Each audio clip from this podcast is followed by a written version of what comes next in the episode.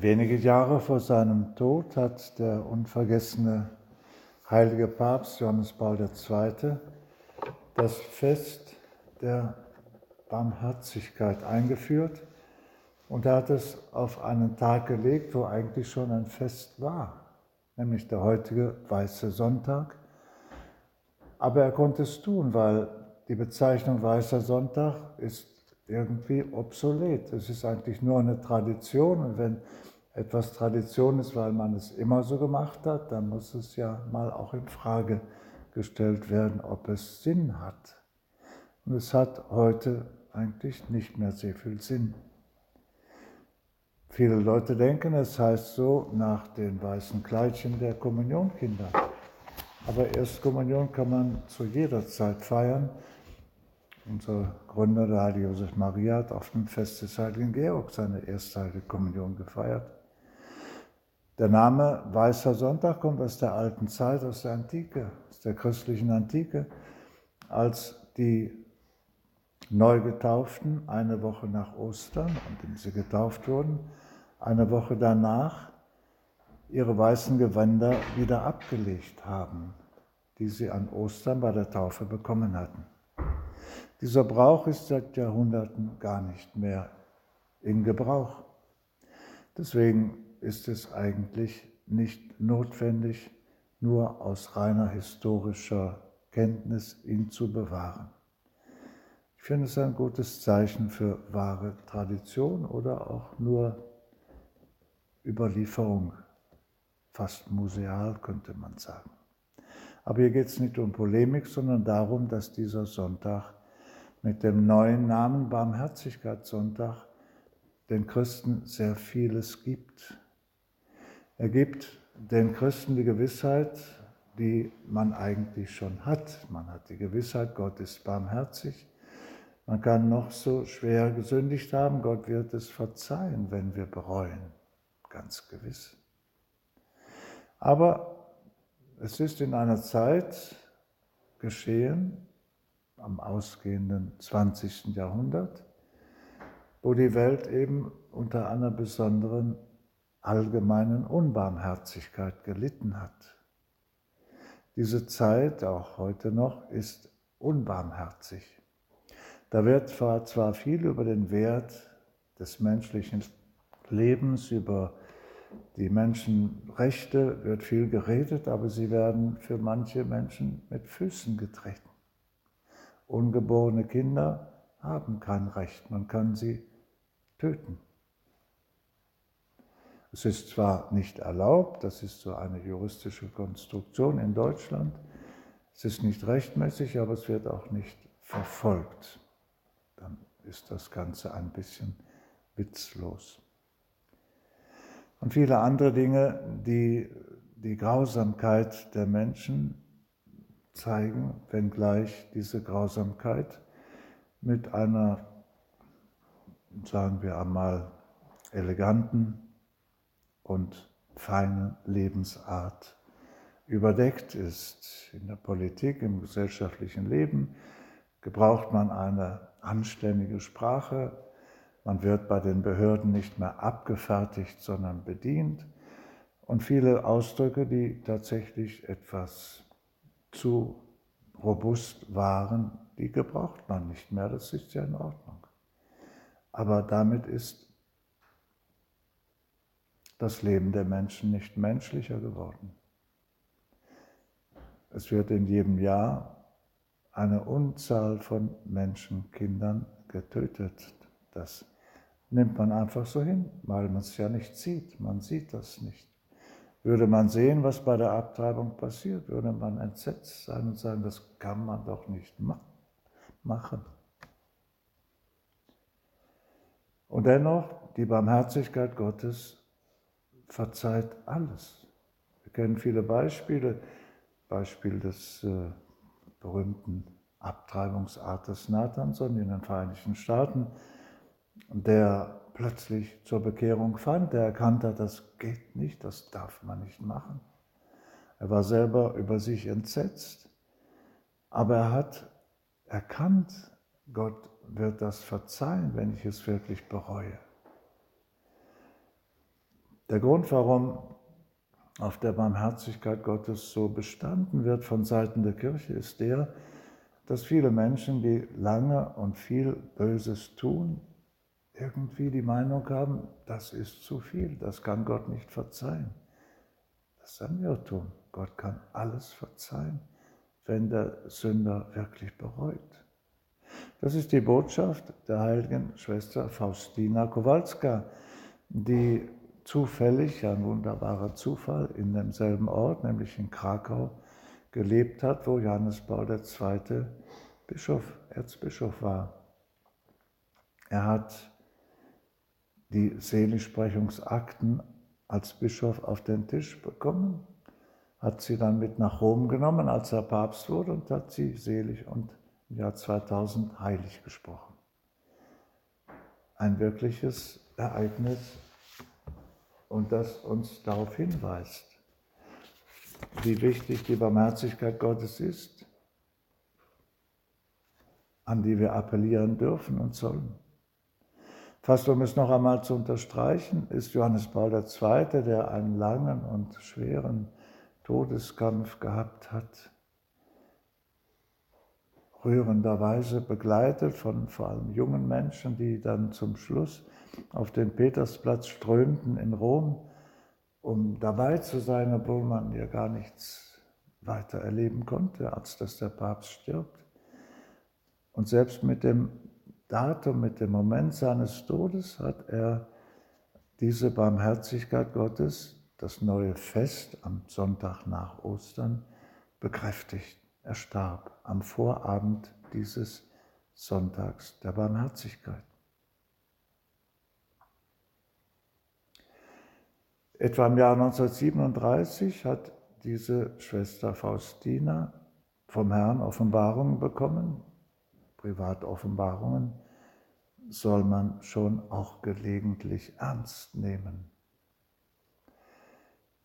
Und zwar wollte der Herr durch sie der Welt sagen, dass man auf seine Barmherzigkeit immer rekurrieren kann.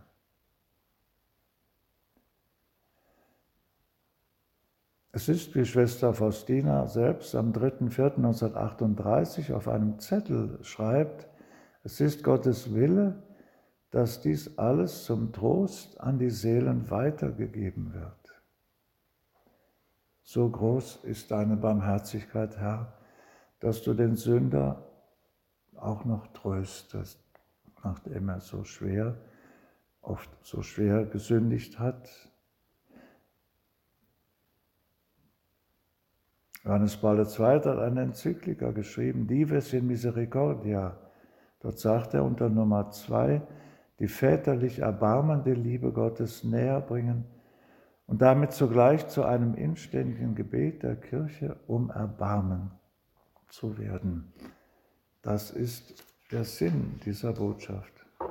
Das hat ihn veranlasst, diese heilige Person, die eben durch ihr heiliges Leben das alles unterstreicht, selig und dann auch heilig zu sprechen. Das alles ist in der Geschichte der Kirche wichtig und dass der Termin dieses Festes auf den Weißen Sonntag fällt, ist nicht etwas, was irgendwie ein Mangel an Feinfühligkeit wäre, das könnte sein, wenn da schon ein Fest wäre, das mit Lebhaftigkeit gefeiert wird, aber es ist eigentlich nur noch der Name da gewesen. Denn das sind auch nicht die Dinge Gottes, dass er etwas Vorhandenes entfernt, um etwas Neues dahin zu setzen. Nein, er setzt etwas Neues dahin, wo eben nichts mehr war.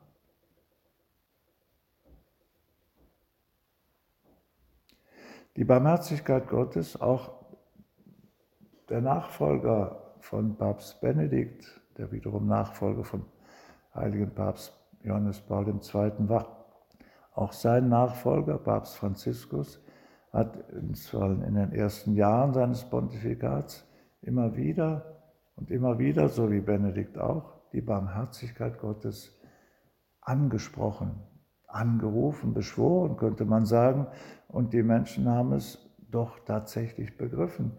Wir wissen alle, dass man eine große, große Wahrheit mehrmals sagen muss. Eine Erkenntnis, die auch die Werbung hat. Wenn man etwas nicht 13 Mal gesagt hat, dringt das nicht ein in das Bewusstsein der Menschen. Gut, bei Werbung ist das vielleicht nicht so wichtig, aber bei einer religiösen Wahrheit ist es schon wichtig. Und in der Tat, es musste sehr oft gesagt werden, denn zwei, dreimal hätte nicht genügt. Obwohl es nicht einmal eine Neuigkeit ist, dass Gott barmherzig ist, und zwar grenzenlos barmherzig, ist ja immer schon bekannt gewesen. Aber nun ist es wirklich noch mehr ins Bewusstsein der Menschen gerückt worden, und zwar mit dieser Absicht, dass Menschen, die vielleicht irgendwann in ihrem Leben erkennen, dass sie auf dem falschen Weg waren, dass sie die Kurve kriegen, dass sie zu Gott zurückfinden, dass sie nicht sagen, mein Leben ist verfehlt, verpfuscht, es ist alles schlecht gewesen und da ist halt nichts zu machen. Das wäre fatal, so will Gott das nicht haben. Er will den reuigen Sünder in seine Arme schließen. Wir kennen ja das Gleichnis vom barmherzigen Vater. Dieses Gleichnis vom verlorenen Sohn, der also sich aufmacht, sein eigenes Leben leben will, dann mit scheitert, Unrecht tut und auch er die Kurve kriegt. Ich will heimkehren zu meinem Vater und meine Reue zum Ausdruck bringen.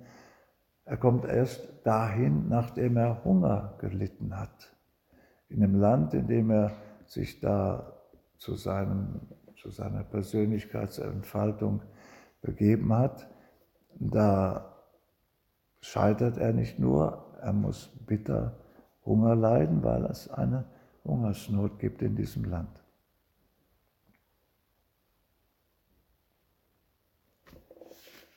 Die Barmherzigkeit Gottes ist vollkommen, sie ist unendlich. Sie ist nicht das diametrale Gegenstück zu seiner Gerechtigkeit,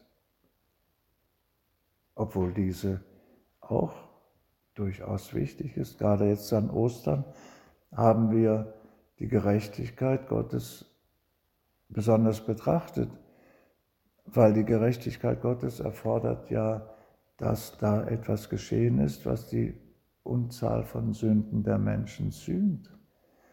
Gerechtigkeit bedeutet, das Unrecht, das geschehen ist, muss irgendwie kontrakariert werden, es muss behoben werden, es muss gesühnt werden.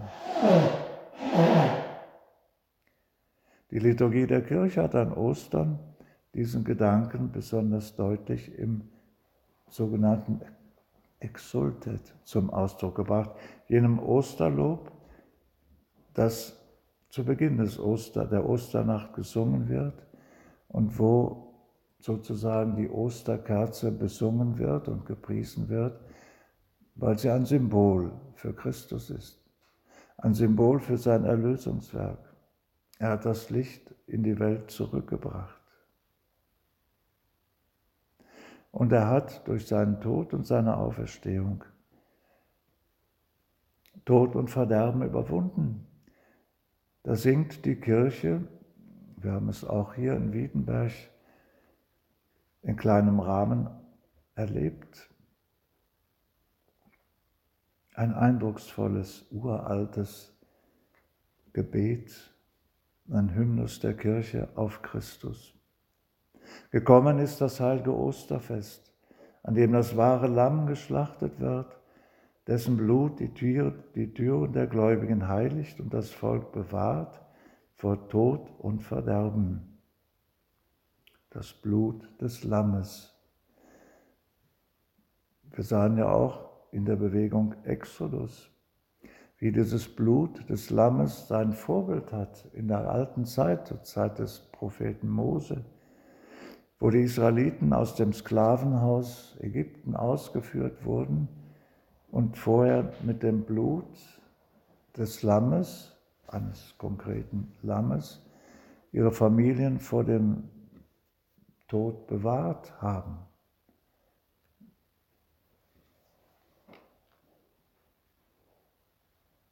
Ein Tod, der durch das Land ging, weil der Pharao, weil das ägyptische Volk so ja, hartnäckig den Israeliten die Ausreise verweigert hatte. Dieses Blut hat die Israeliten davor bewahrt, dass der Tod ihre Häuser heimsuchte. Und so ist das Blut des Lammes, des wahren Lammes, Jesus Christus, so singt das Exultet, die Garantie dafür, dass der Tod uns eben auch verschont. Gemeint ist der geistige Tod. Gemeint ist das geistige Lamm, Jesus Christus. Gemeint ist nicht mehr der Auszug aus einem Land, aus einer Sklaverei, die physisch ist, sondern Auszug einer anderen, viel schlimmeren Sklaverei, nämlich der Gefangenschaft der Sünde. Das besingt dieser Gesang in der Osternacht. Dies ist die Nacht, die unsere Väter, die Söhne Israels aus Ägypten befreit und auf trockenem Pfad durch die Fluten des Roten Meeres geführt hat. Dies ist die Nacht, in der die leuchtende Säule das Dunkel der Sünde vertrieben hat. Dies ist die Nacht, die auf der ganzen Erde alle, die an Christus glauben, scheidet von den Lastern der Welt, dem Elend der Sünde entreißt, ins Reich der Gnade heimführt und einfügt in die heilige Kirche. Dies ist die selige Nacht, in der Christus die Ketten des Todes zerbrach und aus der Tiefe als Sieger emporstieg.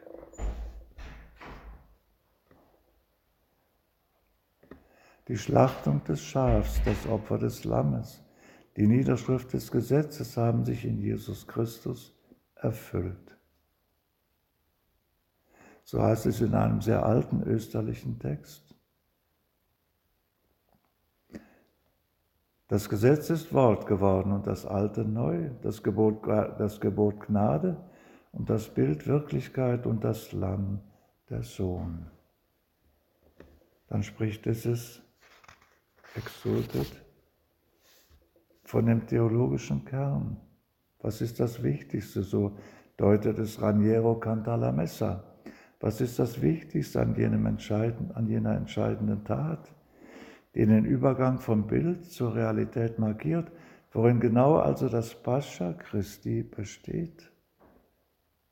Wie viel tatsächlich aus jener lebhaften Diskussion um die vielfältige Bedeutung des Wortes Pascha, die in den ersten Jahrhunderten des Christentums entbrannt war und die wir im ersten Kapitel dargestellt haben, in die Liturgie eingeflossen ist. Das christliche Pascha, also Ostern, so heißt es, ist das Fest, an dem das wahre Lamm geschlachtet wird.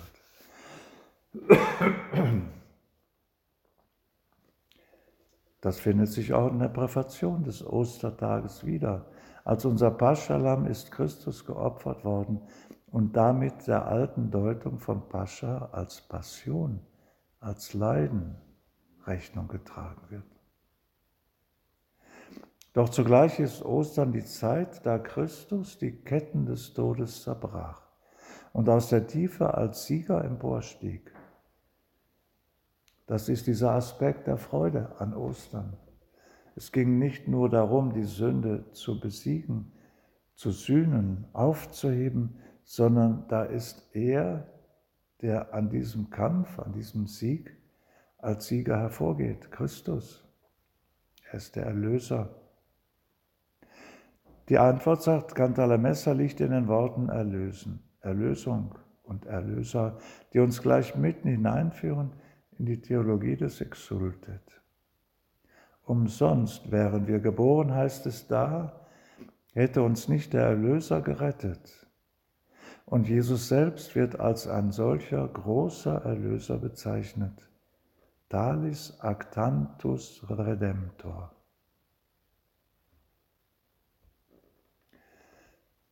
Es ist ein Kennzeichen der westlichen Theologie, in Anlehnung an den heiligen Paulus, die Erlösung als den vom Opfertod Christi bewirkten Loskauf von der Sünde zu begreifen.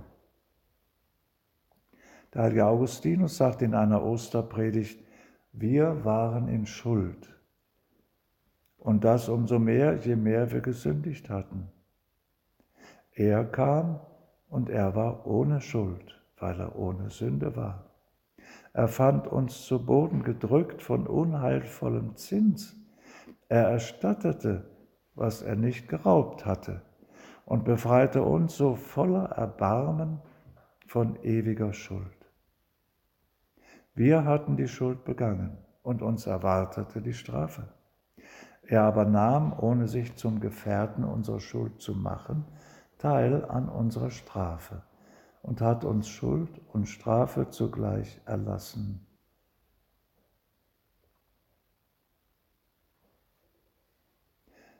Der heilige Anselm und später der heilige Thomas von Aquin haben diesen Gedanken aufgegriffen. Und es ist wichtig, das zu sehen. Die Sünde hat das göttliche Recht verletzt. Daher muss Genugtuung geleistet werden, um die Beleidigung wieder gut zu machen und die göttlichen Rechte wiederherzustellen.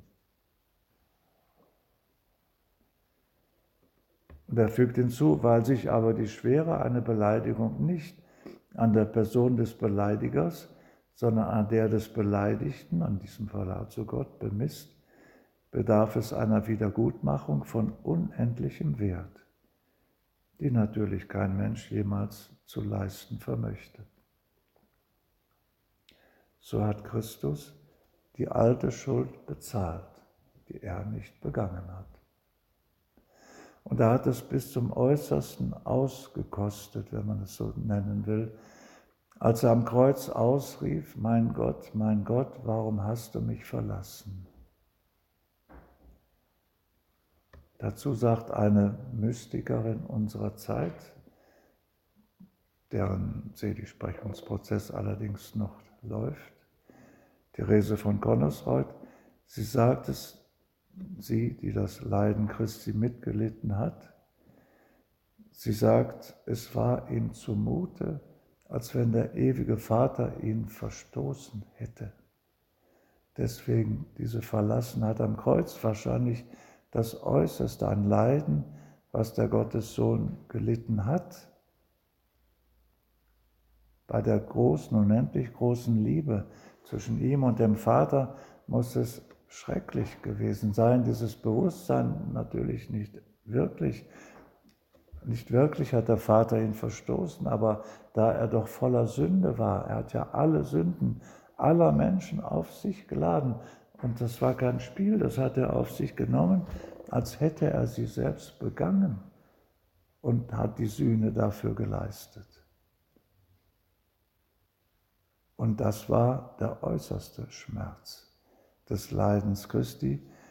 Der Gedanke, der Vater hat mich verstoßen, er will mich nicht mehr.